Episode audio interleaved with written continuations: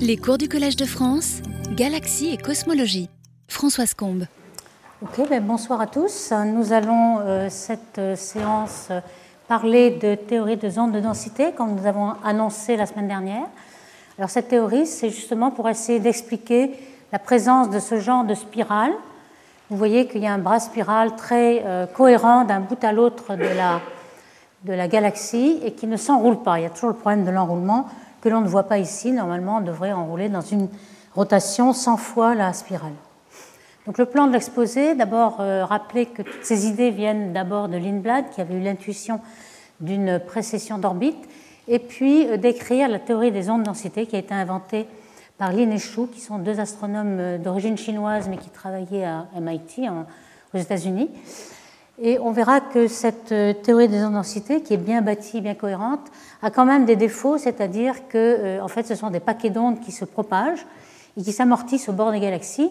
Et la vitesse de ce paquet d'ondes fait qu'en une rotation, vous avez peut-être euh, les ondes qui arrivent au bord et qui s'amortissent. Donc finalement, on n'a pas gagné beaucoup, sauf qu'on aura peut-être des phénomènes d'amplification qu'on va décrire, amplification de swing, des mécanismes de euh, génération des ondes et de maintenance, et le rôle du gaz qui est très important. Et on va faire le lien avec tout ce qu'on découvre aujourd'hui en simulation numérique de galaxies euh, pour savoir si vraiment il y a des ondes de densité ou pas.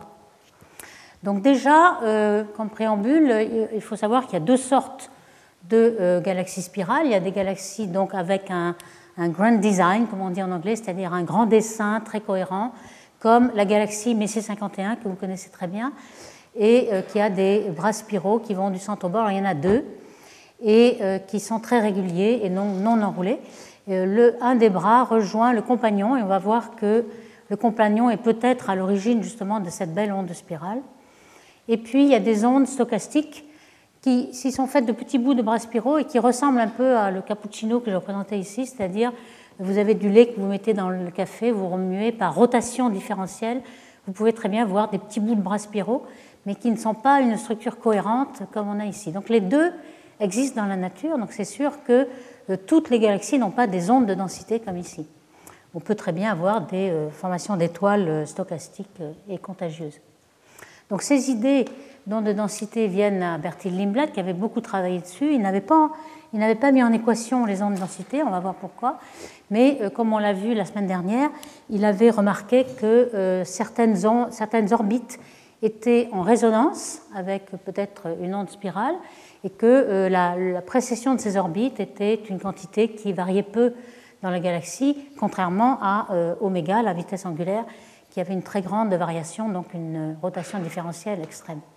Donc il avait une petite idée avec une corrotation ici, une résonance de Lindblad interne ici, une résonance externe, mais ces idées n'étaient pas très, très évoluées.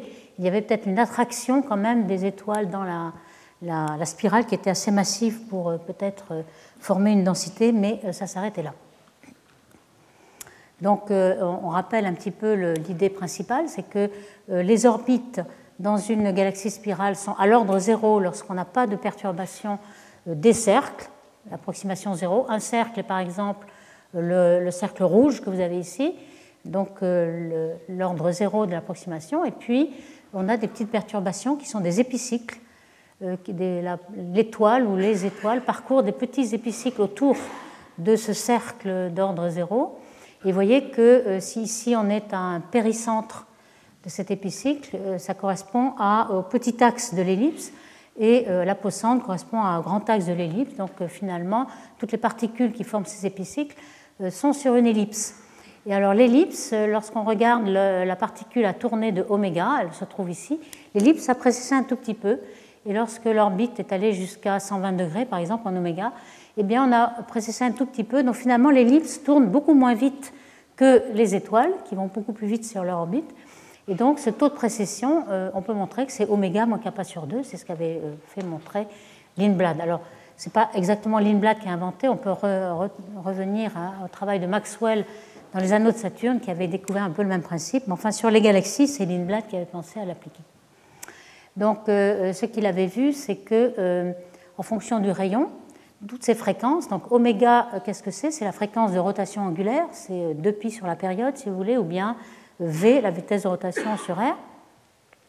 Et puis, kappa étant la fréquence d'oscillation sur un petit épicycle, on peut construire oméga plus kappa sur 2 et moins kappa sur 2, et c'est là qu'on voit que oméga moins kappa sur 2 est presque plat et presque constant. Euh, on peut d'ailleurs voir qu'en général, une galaxie a une vitesse de rotation qui monte assez vite avec un oméga presque constant, et on voit qu'à ce moment-là, kappa égale 2 oméga, donc oméga moins kappa sur 2 est presque 0. Et ensuite, lorsque la vitesse de rotation est plate, on a un oméga moins kappa sur 2 qui décroît comme euh, un tiers de oméga. Donc c'est exactement cette période-là que vous avez.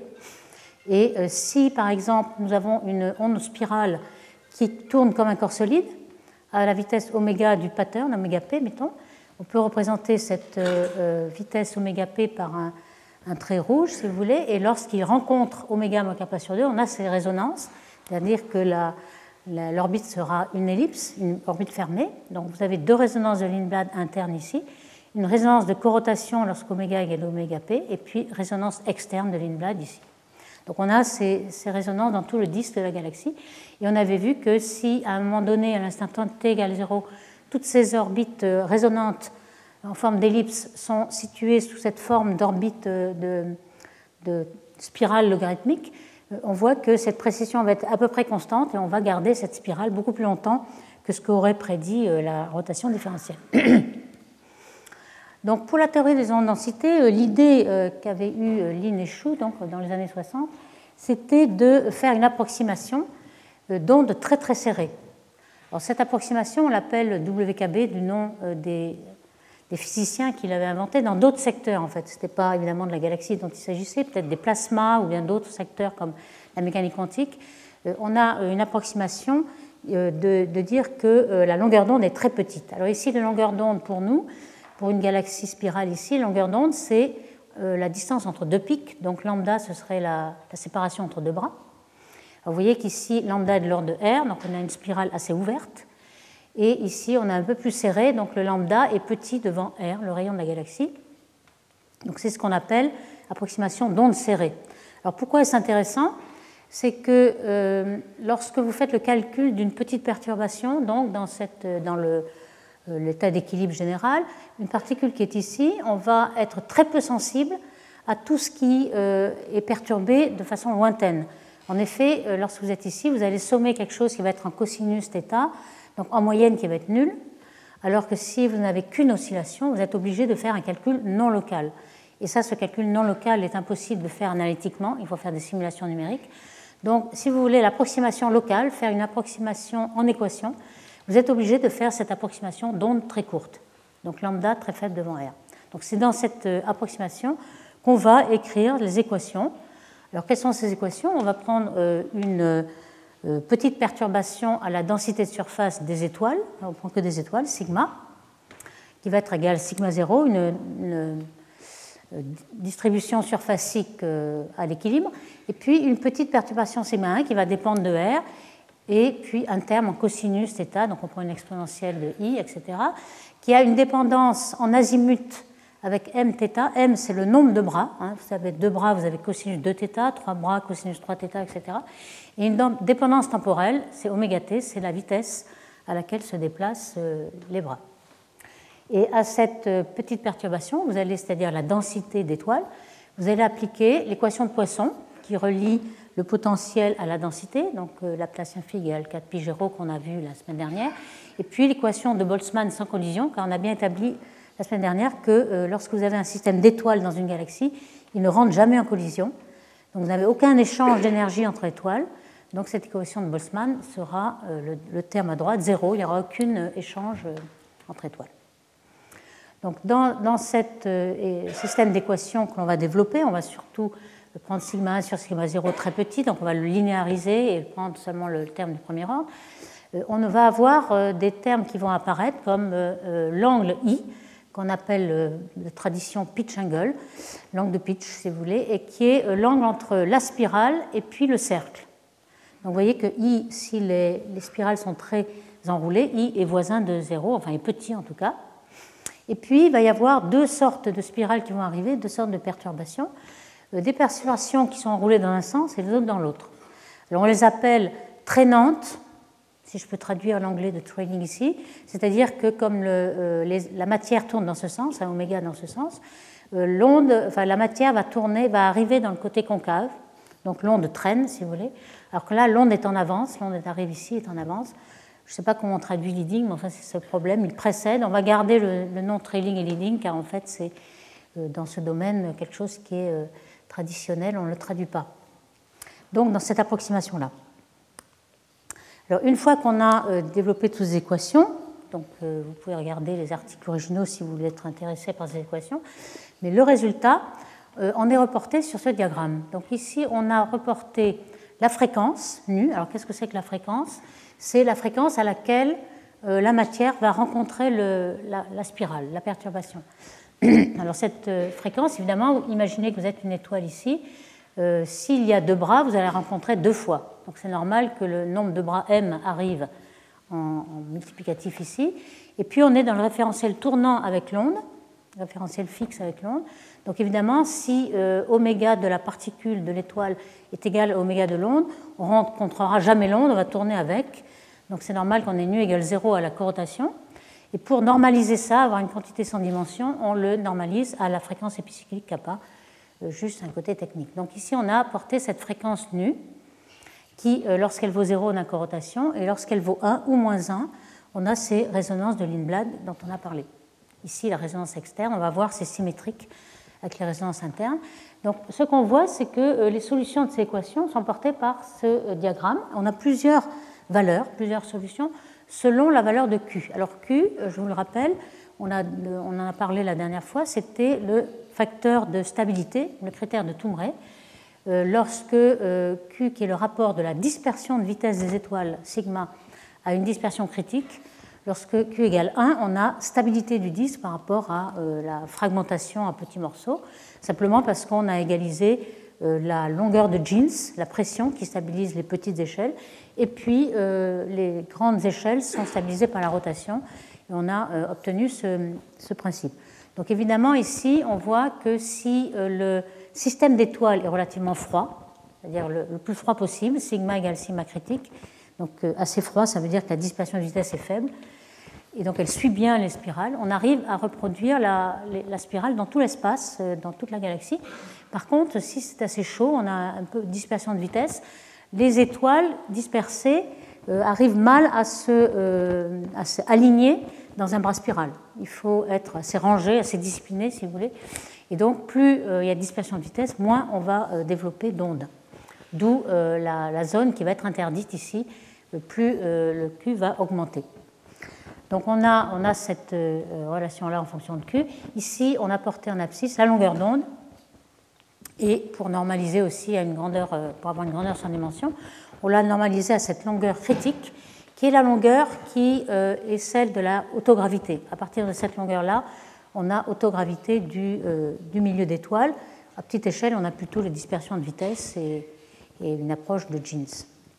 Donc cette zone interdite, là, euh, on va voir exactement quelles sont les conséquences. Ici, je vais redévelopper la même relation. Ici, en fait, elle est symétrique. Donc pour mieux voir un peu ce qui se passe, j'ai redéveloppé la symétrie de ce, système. Vous voyez, 0 est ici, et ce qu'on a en moins 1, c'est la résonance interne de Lindblad, ILR, et puis euh, la résonance externe.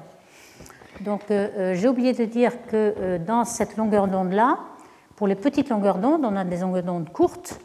Et normalement, on a fait l'hypothèse que lambda était petit, justement, pour écrire les équations.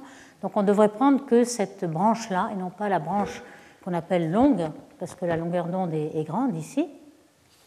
Mais en fait, on, espère que notre approximation va aussi marcher euh, que ce que la longueur d'onde soit petite ou, Enfin, on ne sait pas écrire les équations dans ce cas-là, de toute façon. Donc, on espère que ça va aussi marcher euh, avec euh, les ondes longues.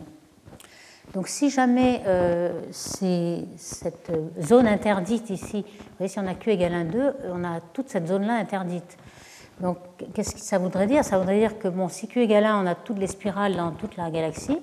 Et puis si Q égale 1.2, on aurait des zones où on n'aurait aucune spirale. En fait, on ne voit pas du tout ce genre de choses en réalité.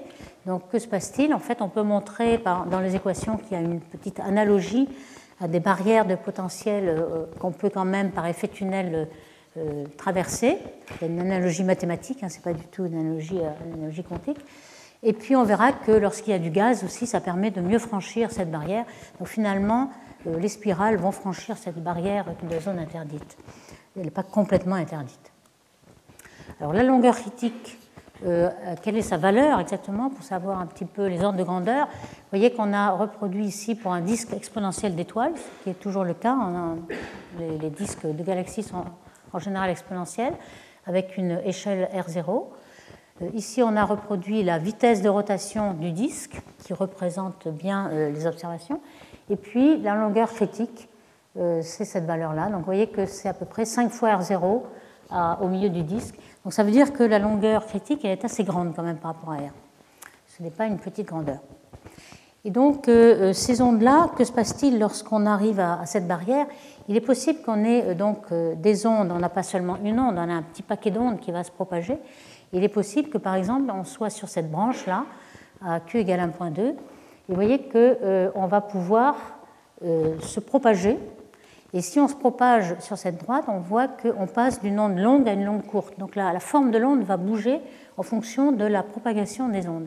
Ici, on peut montrer qu'on on démarre par exemple en A avec une onde longue, et puis lorsqu'elle arrive à ce point euh, de corotation, ici, on voit qu'on ne va pas pouvoir y arriver. Donc on va être réfléchi et on va repartir en ondes courtes. C'est ces points A, B, C, D, E là, qui sont le, parcours se retrouve dans le temps. Temporellement, on va, on va, faire un petit parcours. Alors cette forme des ondes, les équations on les donne aussi. Hein, lorsqu'on a résolu l'équation de dispersion, donc euh, on a cette forme-là. Et on peut montrer qu'elle dépend aussi du facteur Q, c'est-à-dire que si la dispersion de vitesse des étoiles est plus ou moins élevée, on aura euh, des ondes plus ou moins courtes ou longues. Par exemple, la longueur d'onde est proportionnelle euh, au paramètre sigma de dispersion de vitesse pour une onde courte. Donc si on, chauffe, c'est-à-dire euh, on sait que toute perturbation, donc par exemple des ondes spirales sont des perturbations, toute perturbation va chauffer le système d'étoiles. C'est-à-dire que les étoiles au début, elles sont un système froid, complètement en orbite circulaire, dès que vous euh, les étirez comme un, petit ressort, finalement, vous allez euh, exciter des épicycles qui vont euh, faire des dispersions de vitesse. Les étoiles n'ont pas, pas de, moyen de se refroidir elles-mêmes. une fois qu'elles ont été excitées, elles restent dans une orbite axée excentrique et le système ne va pas refroidir. Donc si vous chauffez par une perturbation, par exemple un compagnon, une structure spirale, donc vous allez chauffer ici, et donc euh, on peut montrer que pour une onde courte, elle va euh, devenir plus longue, et euh, inversement, pour une onde longue, elle va devenir plus courte. Donc on a ces, formes de, de, spirales qui sont données par la théorie. Alors en fait, ces ondes se déplacent donc en paquet d'ondes. On peut calculer aussi la vitesse du paquet d'ondes, qui est la dérivée de oméga sur dk, c'est un petit peu différent de la vitesse de phase. Et le gros problème lorsqu'on le calcule, c'est que euh, le temps de parcours du paquet d'ondes de la galaxie est assez court, surtout quand on a un système d'étoiles, euh, c'est de l'ordre d'une rotation ou deux rotations. Donc on a, on a trouvé cette euh, onde de densité pour essayer de résoudre le problème d'enroulement, et finalement on, gagne un petit peu en temps, mais tout de même ça ne va pas être éternel. Et si l'onde va s'amortir à l'extérieur lorsqu'on arrive à la résonance de Lindblad, on est euh, avec le même problème qu'au départ, c'est-à-dire on n'a plus d'ondes, ou alors il faut euh, examiner le problème de la réflexion ou des amplifications. Alors des amplifications, on en a. Il y a une possibilité d'amplification. Par exemple, à la corotation, c'est un point critique. On a vu qu'autour euh, de la corotation, il y avait peut-être une zone interdite. Il y a un problème, il y a, un avantage d'amplification. Pourquoi? Parce qu'on a vu que l'onde tournait euh, moins vite que la matière à l'intérieur de la corotation. Hein, oméga euh, démarre très grand, il est toujours supérieur à oméga p. Donc ça veut dire que euh, dans le référentiel tournant, l'onde a une énergie et un moment angulaire négatif à l'intérieur de la corotation. Et puis le contraire à l'extérieur, l'onde va tourner moins vite, donc on a quelque chose de positif. Enfin, la matière va tourner moins vite, on a quelque chose de positif. Donc l'onde a une énergie positive à l'extérieur, de même qu'un moment angulaire. Donc euh, on voit très bien que si on réfléchit l'onde à la corotation, on va pouvoir amplifier, on va le voir euh, sur les autres transparents, on va pouvoir amplifier quelque chose à la corotation. Alors on va euh, examiner par exemple un paquet d'ondes qui va se propager. par exemple, il va commencer de façon enroulé de façon leading, avec une onde qui, ici on a un sur lambda, donc lambda, on a des ondes longues ici et courtes.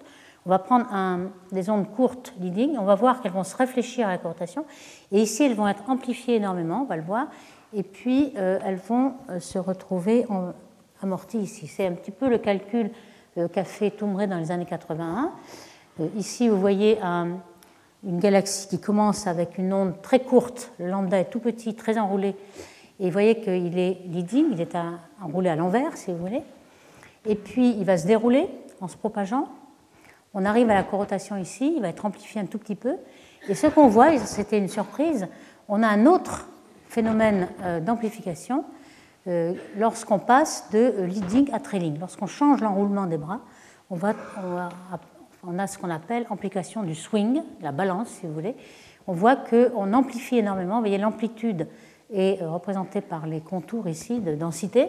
On a énormément de contours de densité, c'est-à-dire qu'on a une onde très forte euh, lorsqu'on a euh, quelque chose de long. Et puis trailing, cette fois-ci, il est vraiment dans le sens direct.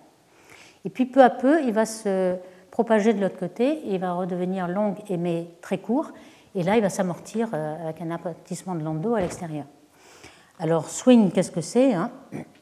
On a d'autres exemples de swing, si vous voulez. Vous pouvez penser à une balançoire, vous pouvez penser à une danse. Peut-être le plus proche, c'est le golf. Hein. On a un swing, euh, exactement, c'est un peu ça qui se passe dans, la, structure spirale. Euh, ici, on voit un petit peu aussi de ces exemples. Alors, que se passe-t-il exactement? euh, On le voit un petit peu sur ce dessin-là. Ici, on a un petit bras, un bras spiral qui est un peu grisé. Et puis euh, les étoiles ici sont représentées par des petites flèches, le mouvement des étoiles.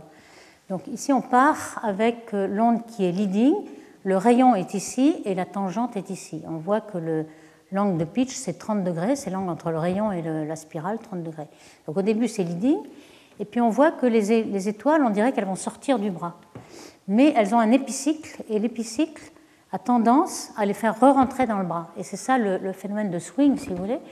Euh, ici, on a un, bras qui devient euh, trading, qui change de sens, ce qui fait que l'épicycle est encore dans le bras. Donc on a l'impression qu'on accompagne, on accompagne le, changement de, sens. Et donc, au bout de, au bout de cet euh, épisode-là, le changement de, de, leading à trading, on a toujours les étoiles dans le bras. Donc la densité est encore amplifiée on a encore beaucoup d'étoiles dans le bras lorsqu'on est euh, trading. En fait, c'est ça le, swing. On pense que cette amplification, elle existe toujours.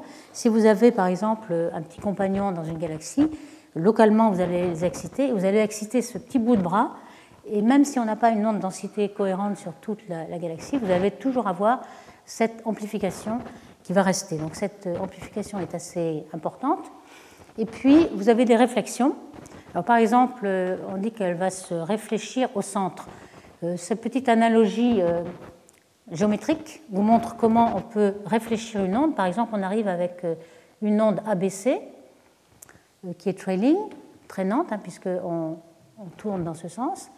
Et puis, si on suppose que la, vitesse du paquet d'ondes est la même en fonction du rayon, on va passer de A en A', de B en B' et de C en C' lorsqu'on va arriver au centre. Et vous voyez que si je joins euh, A', B', C', j'ai une onde qui tourne dans l'autre sens, qui est maintenant leading. Donc on voit que euh, de ABC trailing, on va se réfléchir au centre en une onde trailing qui va repartir dans l'autre sens. Donc euh, ça, c'est un, petit exemple pour montrer comment la réflexion peut se produire. Et on a parlé de l'amortissement de Landau. En fait, c'est un amortissement qui existe dans beaucoup de, physique, hein, pas seulement pour les étoiles, mais beaucoup pour les plasmas ou pour d'autres secteurs de la physique, euh, on peut montrer que euh, dans, dans le système d'étoiles, il n'y a pas de dissipation. Donc il n'y a pas de rayonnement, on ne part pas d'énergie. Ce qu'on va faire, c'est un échange d'énergie entre l'onde et les, matières.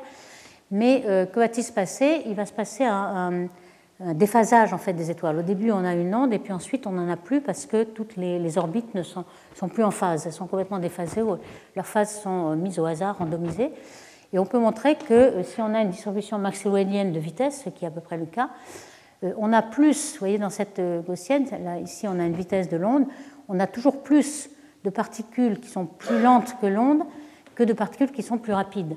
Or, les plus lentes, elles vont prendre de l'énergie à, l'onde s'accélérer, et les plus rapides vont donner à l'onde. Mais en général, on va prendre à l'onde. Donc finalement, l'onde va s'amortir par ce processus. Donc c'est ça un petit peu le principe physique de cet amortissement. Alors au point de vue de l'amplification, quel est le taux d'amplification de ce swing, qui est le principal taux d'amplification pour les ondes spirales? Par, L'estimation a été faite par, dans plusieurs cas mais en gros, on a à peu près toujours la même chose. Ici, c'était un disque de Zang avec deux bras et un disque avec V égale constante, où on avait le plus d'amplification. Alors, ce qu'on a apporté ici, c'est le taux d'amplification en fonction de ce paramètre X, qui est euh, le rapport de lambda. Alors, sinus I étant le pitch angle, c'est-à-dire qu'on projette lambda sur la spirale ici, et lambda sur lambda euh, critique de self-gravité du disque. Donc, évidemment, on a un pic à chaque fois que X est de l'ordre de 2. Dès qu'on est loin de cette longueur critique de cette gravité du disque, on n'a plus du tout d'amplification.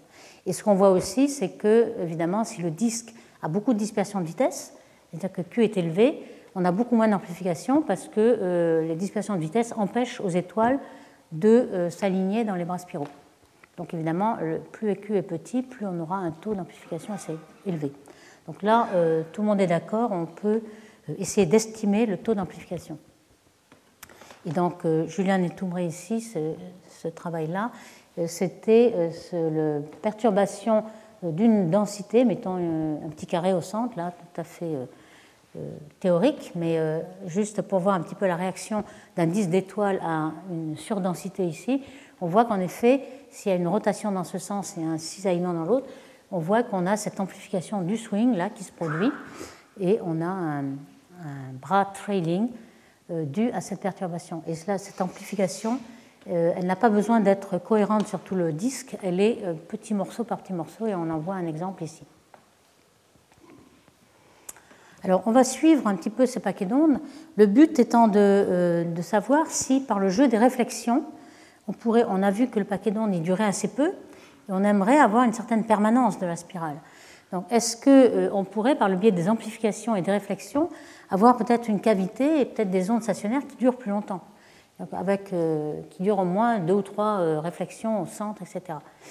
Alors le, problème, ça va être le suivant. Alors ici, on a vu euh, en fonction de rayons, autour de la corotation, on a une zone interdite.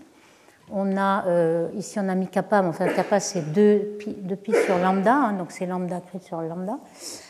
ici, on a des ondes longues, ici, on a des ondes courtes. Et puis, on poursuit le paquet d'ondes, là, en fonction du, de son parcours, de court à long, et, etc. Et euh, le, diagramme résultant, si vous voulez, qu'il faut comprendre pourquoi euh, on a amplification à la corotation, c'est celui-là. Si on a une onde qui a une énergie négative puisqu'elle est à l'intérieur de la corotation, et que euh, dans cette barrière-là, la corotation, elle peut être transmise avec une onde qui sera donc à énergie positive puisqu'elle est à l'extérieur, à ce moment-là, par conservation d'énergie, vous voyez que l'onde réfléchie, elle a une plus 1 et moins 1, ça va faire moins 2, de manière à ce que moins 2 plus 1 fasse moins 1. L'énergie incidente égale exactement euh, ce qu'on a à la fin. Donc par conservation d'énergie, on voit qu'on a amplifié l'onde qui réfléchit. Elle a, deux fois plus d'énergie que, la précédente. Donc vous voyez, c'est ça le, principe. Et aussi la même chose avec le moment angulaire, hein, que j'appelle Emma. on sait qu'une euh, galaxie, euh, sa tendance, c'est de concentrer sa masse. Pourquoi? Parce qu'à ce moment-là, elle a une plus basse énergie, elle voudrait perdre son énergie. Et lorsqu'on a un système de disque en rotation, le principal obstacle à concentrer la masse, c'est le moment angulaire. Il y a la rotation qu'il faut évacuer. Et donc, cette spirale-là, si elle est amplifiée, elle va pouvoir justement évacuer ce moment angulaire et on va pouvoir faire évoluer la galaxie dans le sens où elle, tend à évoluer c'est-à-dire avoir une énergie et moment angulaire minimum. Alors Marc, justement, dans les années 67, avait euh, envisagé plusieurs euh, scénarios euh, qu'il appelait Wazer, c'est-à-dire un petit peu des cavités résonantes, un peu comme dans un laser, où on a une émission stimulée et une amplification dans une cavité. Ici, on a une émission stimulée, si vous voulez, à corotation, pour faire l'analogie. Et puis, un certain nombre de scénarios, je ne vais pas rentrer dans les détails, mais c'est un petit peu celui-ci qu'on a envisagé, une, onde longue dans le training qui ressort ici et qui est amplifiée euh, à la corotation. Donc euh, le, principal euh, amplification, taux d'amplification est obtenu dans ce système-là justement, le trailing long, short et short, c'est-à-dire court, et court ici, et on peut avoir même des énergies plus grande que plus 1. Ici, si vous avez plus 3 et moins 4, ça vous donne toujours moins 1, donc ça va. On a toujours conservation d'énergie. Et c'est dans ce système-là qu'il avait euh, envisagé un, scénario de cavité euh, d'amplification, donc une onde longue qui est euh, stimulée à cette rotation, qui sort, qui va sans doute être amortie là-bas à la, résonance externe, mais qui est amplifiée à chaque, à chaque tour et qui va être réfléchie au centre. Donc on peut euh, penser qu'on va maintenir un peu plus longtemps cette onde spirale par l'amplification qu'il y a, qui va compenser les, euh, euh, les amortissements. On peut aussi penser à des modes, en fait, des modes, c'est-à-dire des ondes stationnaires, exactement comme sur une corde. Vous n'avez pas que des ondes progressives, mais des ondes stationnaires. Alors, pour avoir des ondes stationnaires, il faudrait justement qu'il y ait une interférence constructive et non pas destructrice, donc qu'il y ait un multiple entier de longueur d'onde, sachant que la réflexion donne un déphasage de pi sur 2, on a cette relation-là. Et à ce moment-là, on a euh, ce qu'on a des, maxima et des minima d'intensité dans la cavité. On a comme des nœuds et des, des ventes, si vous voulez. Et certains ont vu dans les galaxies spirales euh, ces genres de, de modes, c'est-à-dire des intensités variables. Ça n'existe pas partout, hein, c'est assez rare. Alors, l'influence du gaz dans la persistance des ondes est très intéressante parce que, euh, en fait, quand on regarde les galaxies spirales, on a vu MEC51, on a vu d'autres galaxies, il y a toujours du gaz. Pour l'instant, on n'a considéré que les étoiles.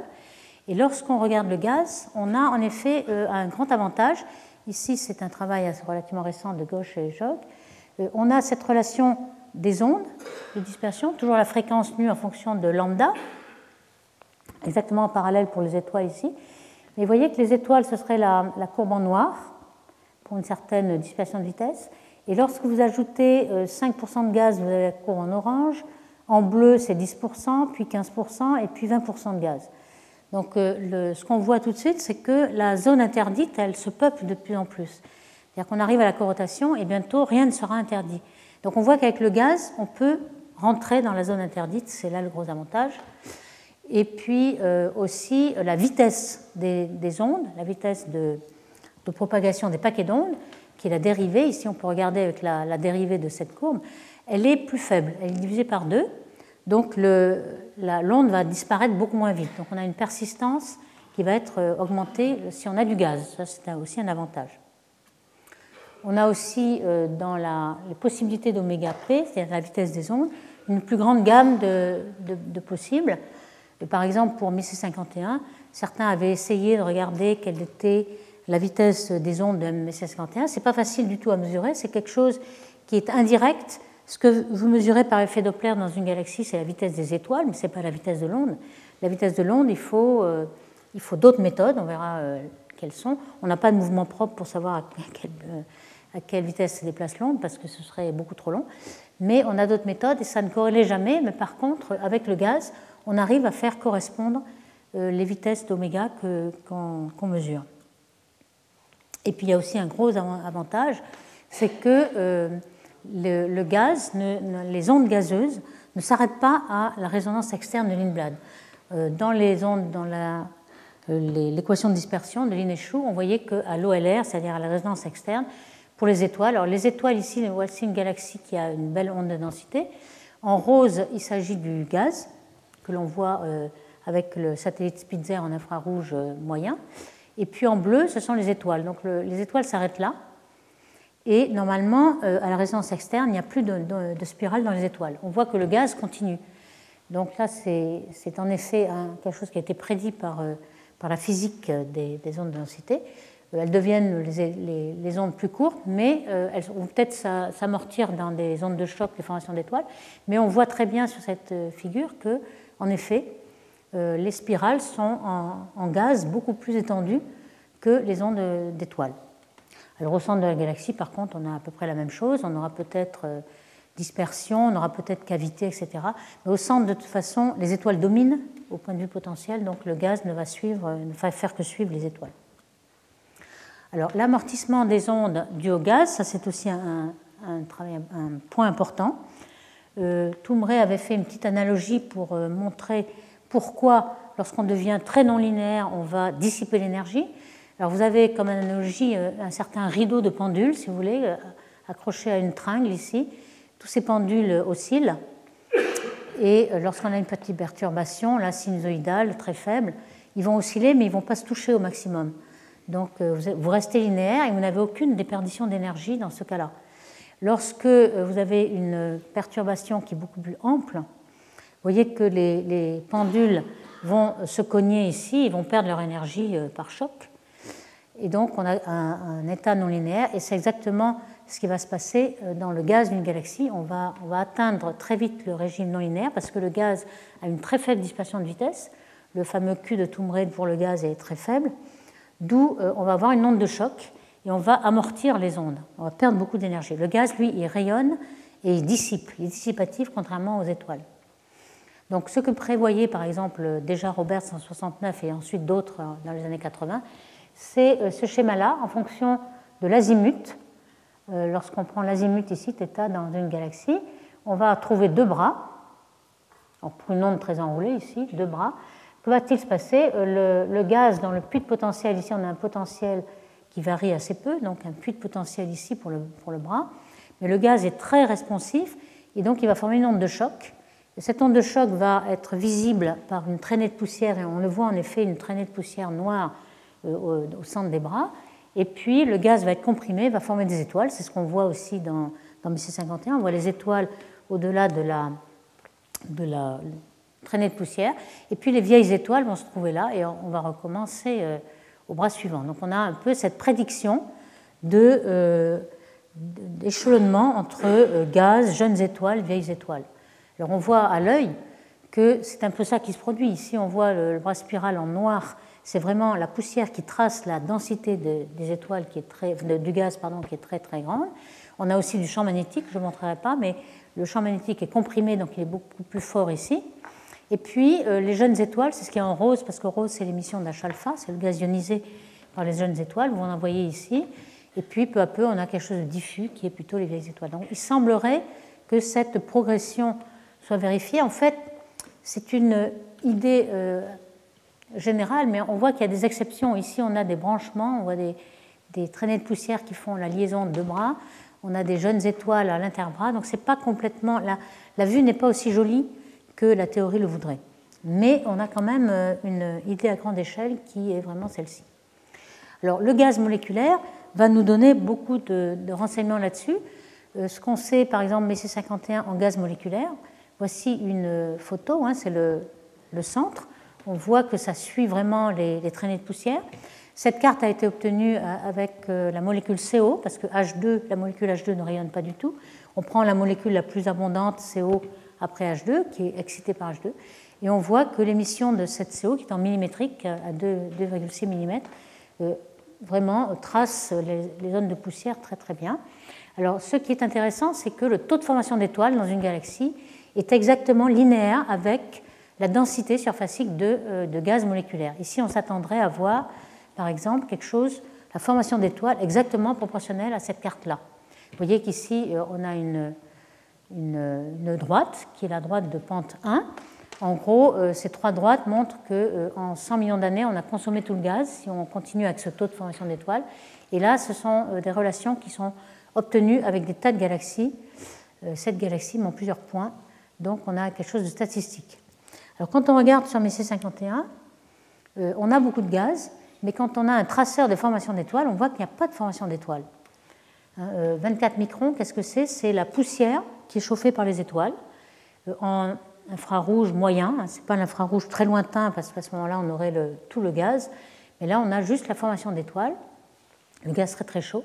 Et on voit qu'il y a des trous ici, justement là où il y a les maxima de, euh, gaz moléculaire. Alors que se passe-t-il? Ce serait possible euh, d'identifier ces zones à la corotation, parce que si la corotation, si ce gaz est à corotation, il ne rencontre jamais les bras. Donc on n'a aucun choc aucun choc à certains endroits. On a des chocs que, euh, avant la corrotation ou après, mais pas à la corrotation. Donc il est possible qu'il y ait une corrotation ici. Bon, alors le, problème, c'est qu'on n'a pas qu'une seule corrotation, on en a peut-être une autre à l'extérieur. Il est possible qu'il y ait plusieurs ondes avec des vitesses différentes dans, cette galaxie. C'est ça qui complique euh, la fête, mais là, on a clairement euh, un endroit où il y a énormément de gaz, mais sans formation d'étoiles. Donc là, vraiment, pas de choc. Alors cette relation entre choc, gaz moléculaire Et la comparaison avec les, avec les données peut s'obtenir aussi par les simulations numériques. Ici, on a une simulation de Dobbs et euh, d'autres en ont fait aussi, de euh, une galaxie euh, spirale où on a imposé une spirale à ondes serrées. Vous voyez, la longueur d'onde ici, lambda, est petite, très enroulée, petite par rapport au rayon. Et on regarde ce que fait le gaz d'hydrogène moléculaire dans cette galaxie en prenant en compte la seule gravité du gaz, les formations d'étoiles. Et ce qu'on voit, c'est que ce n'est pas si simple que ça. C'est-à-dire qu'on n'a pas seulement un choc, on a une instabilité, peut-être une instabilité de Rayleigh-Taylor aussi, euh, peut-être de Kelvin-Helmholtz, au cisaillement. Et on a des tas de branchements qui se produisent. On a aussi de la formation d'étoiles qui va se produire à l'interbras. Donc ce n'est pas aussi simple que euh, la vision très simple des années 70 où on avait euh, un choc, formation d'étoiles et puis des vieilles étoiles. On a des jeunes étoiles qui sont prédites un peu partout. Et c'est ça la réalité, en fait. La réalité est plus compliquée que la théorie. Alors pour la, engendrer ces ondes, par exemple BC51, on a vu que c'était euh, un des exemples d'ondes les plus régulières. Euh, on pense que, euh, compte tenu de tout l'amortissement que l'on a étudié, l'amortissement du gaz dans les ondes de choc, l'amortissement du l'amortissement de Landau, etc., il nous faut trouver quelque chose qui maintienne ces ondes en permanence. Alors, soit par euh, les cavités et l'amplification de swing, soit aussi par un mécanisme extérieur. Alors ici, on a euh, l'interaction avec le compagnon. On sait qu'il y a une interaction de marée entre les deux, et on sait que certainement euh, ces interactions de marée vont produire quelque chose. Il y a aussi un autre phénomène qui, dont je n'ai pas encore parlé, mais qui, est aussi quelque chose qui va amortir les ondes c'est le fait qu'on euh, on peut avoir des ondes longues. En général, on a des ondes plutôt longues que courtes. Hein. Quand on voit Messi 51, c'est pas vraiment très serré. On n'a que lambda qui est de l'ordre de R. Et quand on a des ondes longues, on a un effet à grande échelle, non local. Euh, le puits de potentiel de la matière n'est pas exactement identique à la position de la matière. Ici, on a une simulation où le, le puits de potentiel est tracé par la ligne euh, fine, et puis la densité des étoiles par les plus ici on voit qu'il y a un déphasage et que ce déphasage, il est plutôt, euh, la matière est en avance euh, à l'intérieur de la corrotation et puis en retard à l'extérieur. À quoi est dû ce déphasage En fait, dans ce sens-là, on voit très bien que les étoiles sont sensibles aussi à la perturbation externe. Elles sont à égalité en fait de distance à la perturbation interne et externe. Et donc, il y a la non-localité due au fait que l'onde n'est pas très très serrée qui fait qu'on n'a pas de, on pas de, phase. Pour le gaz aussi, on a euh, quelque chose qui n'est pas en phase, et euh, à l'intérieur de la corrotation, on est en avance, et à l'extérieur, en retard. Donc finalement, euh, on a un échange de moments angulaires entre les deux. La matière va être soit attirée, soit repoussée, selon la distance par rapport à la corrotation, et on va amortir l'onde par cet effet. Donc on a aussi des moyens d'amortir l'onde. Donc pour essayer de tester si l'interaction de marée peut être un, pourvoyeur d'ondes de, densité. En effet, euh, avait fait ce calcul euh, qui montre, alors dans le cas où il n'y a pas d'autogravitation, il avait déjà montré dans les années 70 que même avec des particules test, c'est-à-dire sans prendre la gravité, la seule gravité des étoiles, on peut former deux bras spiraux par les interactions de marée. On va le voir euh, tout à fait que euh, les, interactions de marée ont une géométrie d'ordre 2. Par exemple, sur Terre, vous avez les marées de la Lune, vous avez deux marées par 24 heures, tout simplement par le même effet. On va, on va le voir tout de suite. Et puis, euh, lorsque, là, il avait pris une perturbation de 4%, compagnon qui faisait une force de marée 4% fois la force à l'équilibre, et, on n'avait pas beaucoup de, perturbations. Quand on prend en compte la, seule gravité, vous voyez que 1% ou 2% suffisent pour qu'on ait une très très forte réponse en nombre de densité de, de 51 par exemple, dans le cas d'une interaction. Alors ça, c'était un mystère euh, parce que euh, la, force de la spirale elle est encore plus grande au centre qu'au bord. Pourtant, l'interaction de marée, elle vient du bord, puisque le compagnon est au bord. Donc ce, puzzle, en fait, a été résolu, c'est qu'il y a un paquet d'ondes qui se propage vers le centre et qui s'amplifie beaucoup plus au centre qu'au bord par l'effet de, swing dont on a parlé. Donc on peut avoir instantanément plus de spirales, plus d'ondes spirales au centre qu'au bord, alors que la perturbation vient du bord, ce qui est un petit peu paradoxal. Alors ici, il y a d'autres variations. Ici, vous voyez, euh, s'il n'y a pas d'autogravité, ça dépend beaucoup de la durée aussi à laquelle on applique la perturbation du compagnon. Par exemple, si le compagnon a une trajectoire directe et accompagne la rotation, on aura une résonance. Donc on va avoir une, interaction de marée qui sera plus longue. Si elle est rétrograde, elle sera beaucoup plus courte. Donc la durée était ici 0,5, 1, 2 en, quantité sans dimension. Vous voyez que euh, si l'interaction de marée dure plus longtemps, on a une structure spirale beaucoup plus forte et amplifiée. Donc euh, ce petit test de cette gravité montre qu'en effet, euh, une interaction de marée peut très vite euh, reproduire les ondes de densité qu'on voit dans mes C51, qui sont encore plus fortes au centre qu'au bord. Ça, c'est ce, mystère a été souvent longtemps un, obstacle. Alors, pour euh, quantifier un petit peu ce problème d'interaction de, marée, voici un petit peu le, le, petit dessin qu'on peut se faire. Hein. On a un compagnon qui est vers la droite, et ça, c'est le disque cible de mes C51, par exemple. ce qu'on a, c'est qu'on a une force d'attraction qui est plus forte d'un côté que de l'autre, puisque le compagnon est de ce côté, et que euh, si vous retirez, si vous, mettez dans le référentiel tournant euh, avec le compagnon autour, euh, évidemment, la force d'inertie ici, dans ce référentiel, va compenser exactement la force d'attraction au centre. Donc ici, vous aurez zéro. Et si vous soustrayez cette force d'inertie en tout point, vous voyez que vous avez un excès de force ici et un défaut ici. Donc on voit très bien sur ce petit diagramme que les forces de marée sont en effet euh, à deux perturbations de chaque côté, étire le, système et que vous allez avoir deux bras spiraux. Donc voilà pourquoi à chaque fois que vous avez une interaction de marée, vous avez m égale 2, c'est-à-dire deux bras spiraux, ce qui n'est pas le cas dans toutes les ondes de densité. Vous pouvez avoir trois bras, quatre bras, mais ici, si on voit un compagnon très proche, on va avoir certainement deux bras spiraux. Alors quand on regarde la différentielle de l'interaction de, gravitation, 1 sur D2, la différentielle, ça va être 1 sur D3 avec un petit d qui est la taille de la galaxie. Et on peut euh, aussi le euh, calculer en potentiel. Le potentiel, c'est quoi? C'est gm sur r. Alors pour chaque particule, ici P, on va calculer le rayon R en fonction de R2 plus D2, etc., cosinus θ, θ cet angle-là.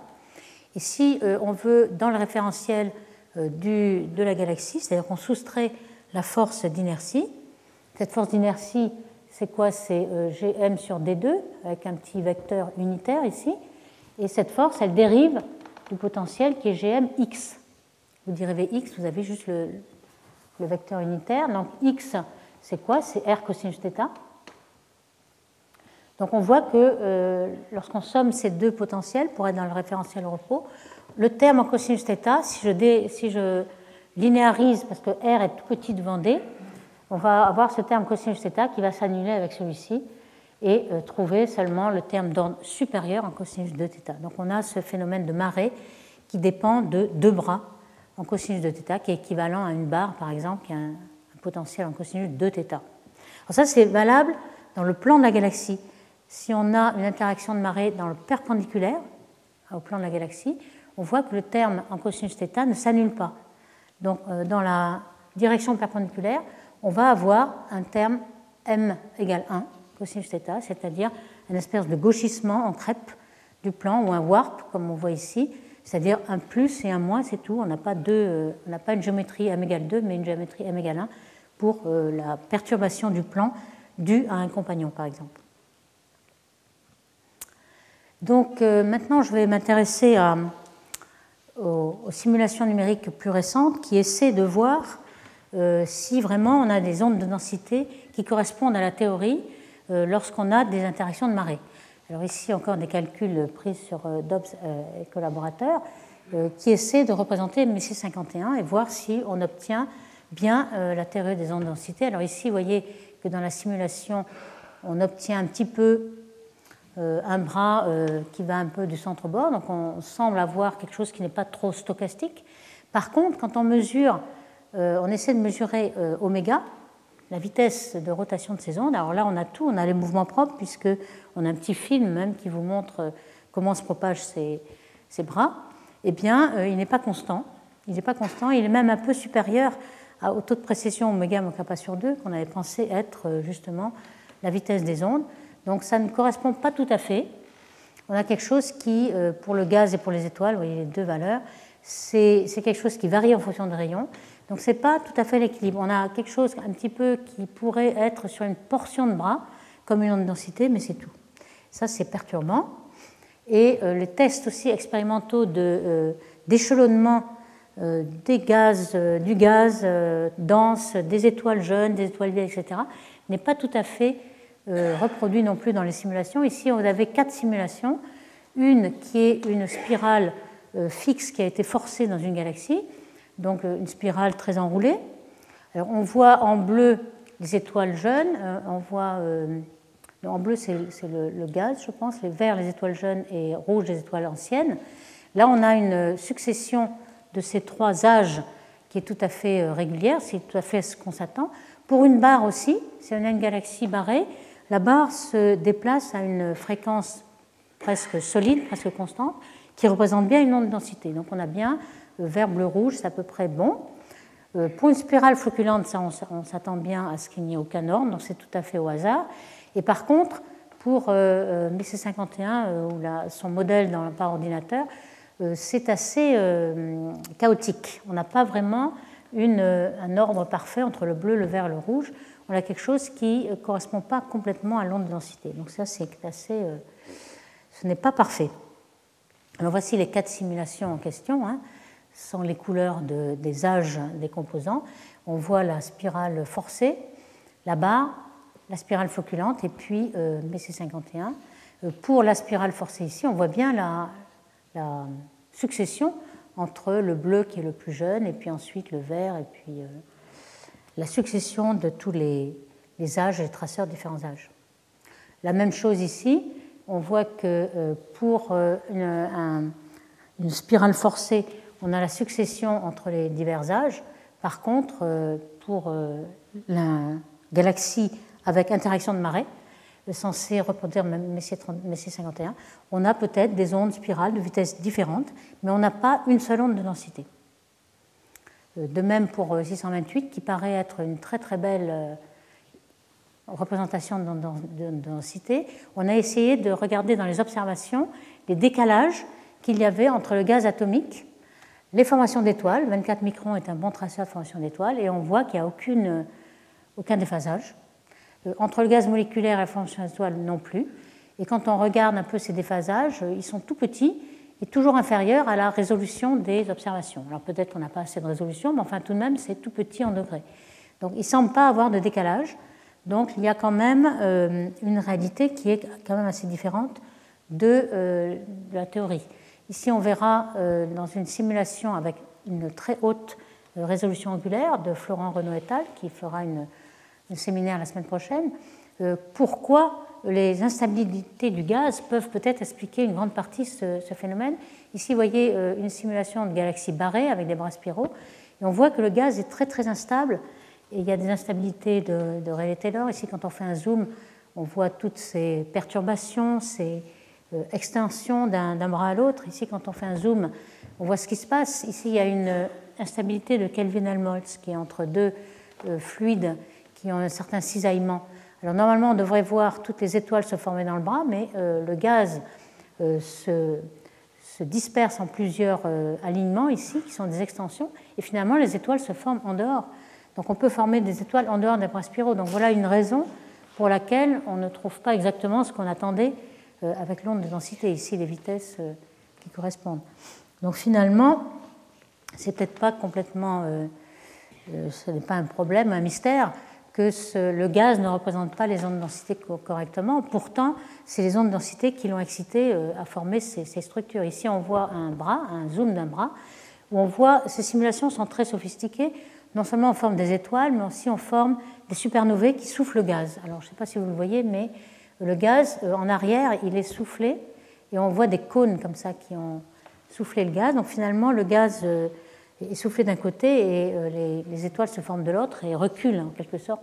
Donc on a des tas de mouvements qui sont dus à la formation de l'étoile, au feedback, et qui contribuent à la complexité des bras et qui contribuent au fait que dans les observations, finalement, on ne voit plus la, la, succession de tous les événements qu'on pensait.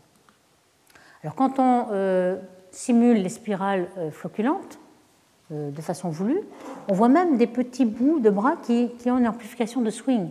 Donc même dans le cas où on veut absolument avoir quelque chose de complètement stochastique, on voit que ces petits bouts de bras euh, sont amplifiés aussi. Donc c'est ce qu'on avait vu euh, au tout début. Le, swing marche aussi pour les petits morceaux. Et quand on regarde dans cette simulation stochastique euh, la, fréquence à laquelle tournent ces petits bouts de bras, eh ben, bon, ils tournent un petit peu comme oméga, donc ils sont en effet perturbés par la rotation différentielle, mais très souvent il y a des petits bouts qui sont constants. Donc on a des petites zones de densité qui sont constantes pendant un petit moment mais ensuite qui suivent oméga, donc qui suivent la rotation différentielle. Donc il y a un tout petit peu d'onde de densité et de stochasticité. Donc on ne peut jamais avoir les deux cas extrêmes, on a toujours un mélange. Donc les barres engendrent-elles des ondes de densité? Oui. Là je pense qu'il y a, euh, on, en parlera aussi dans les séminaires suivants. Ici vous avez une, galaxie barrée où il y a euh, les spirales qui sont exactement au bout de la barre, qui sont en phase avec la barre. Euh, certains ont regardé sur des centaines ou des milliers de galaxies et ont essayé de mesurer l'amplitude du contraste de, la spirale ici en fonction du contraste de la barre. Et il y a une certaine corrélation entre les deux, donc barre et, spirale, ici en fonction de, rayons de la barre, etc. Donc il y a bien statistiquement une corrélation. Et puis, en effet, euh, il y a tellement de galaxies, il y a peut-être 200 000 galaxies, que ça a été donné aussi à, à, classifier et à, étudier par tous les citoyens euh, qui aimeraient bien euh, trouver des galaxies sur Internet. Hein. vous pouvez euh, cliquer et regarder le Galaxy Zoo.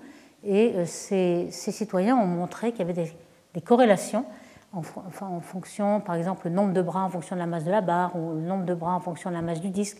Ce qu'on voit en fait, ce qui compte, c'est la masse du disque ici. Le pitch angle n'a pas l'air de varier beaucoup.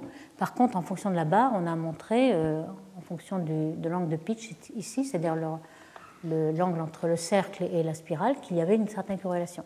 Donc ça, c'est intéressant parce que euh, ce sont des statistiques qu'on obtient avec des centaines de milliers de galaxies et ce Galaxy Zoo permet d'obtenir ça. Euh, en fonction de, euh, de, la couleur aussi, hein, on a vu que dans la spirale, on avait un certain décalage entre le gaz, la poussière, les jeunes étoiles en bleu, les vieilles étoiles. Donc la couleur va nous donner cet euh, échange. Et ce qui a été observé, c'est qu'il euh, y a en effet des ondes d'un bout à l'autre de la galaxie. Et puis pour certaines jeunes étoiles, on a des, angles de pitch différents.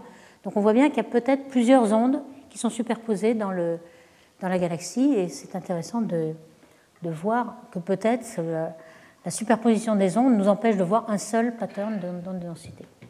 Alors, y a-t-il des ondes de densité ou pas? Euh, Là, c'est encore euh, une statistique sur la position des traceurs H-alpha, UV. Alors, H-alpha trace les jeunes étoiles jusqu'à 10 millions d'années et l'UV trace des jeunes étoiles jusqu'à 100 millions d'années. Donc, vous avez plusieurs âges ici et en fait, vous ne voyez aucun décalage. Donc, c'est ça le problème. Y a-t-il des ondes de densité Et euh, si on veut mesurer oméga, alors il y a plusieurs méthodes. J'en parlerai peut-être une autre fois. Treman et Weidberg ont proposé une méthode pour calculer oméga en supposant qu'il y avait une continuité sur une orbite, et ont montré que oméga n'était pas tout à fait constant, même dans une galaxie fortement barrée. Donc ça, c'est assez intéressant. Il y a aussi le cas de Messier 81 qui est une onde de densité type. Si on la déprojette, ça vous donne ça, avec le compagnon qui est, ici. Et il semble qu'il y ait plutôt deux ondes de densité dans cette deux ondes avec deux oméga différents, et pas une seule. Donc ça, c'est encore quelque chose, un, un tabou qui tombe ici. Donc je résume. Euh, la théorie des ondes de densité qu'on a euh, présentée aujourd'hui, ça explique quand même bien la formation des spirales qui durent plus, qui sont cohérentes et qui ne sont pas enroulées.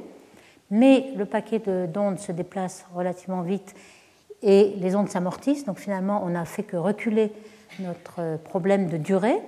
Donc il faut des mécanismes d'amplification qui sont par exemple les compagnons, comme ici vous avez un exemple d'onde de, densité qui est excitée par le compagnon, ou bien alors des dont on parlera euh, plus tard. Mais euh, les ondes de densité cohérente, c'est quand même assez rare. Il y en a plutôt des petits morceaux. Et quand on regarde la réalité, elle est beaucoup plus complexe que la théorie. Je vous remercie. Retrouvez tous les contenus du Collège de France sur www.colège-2-france.fr.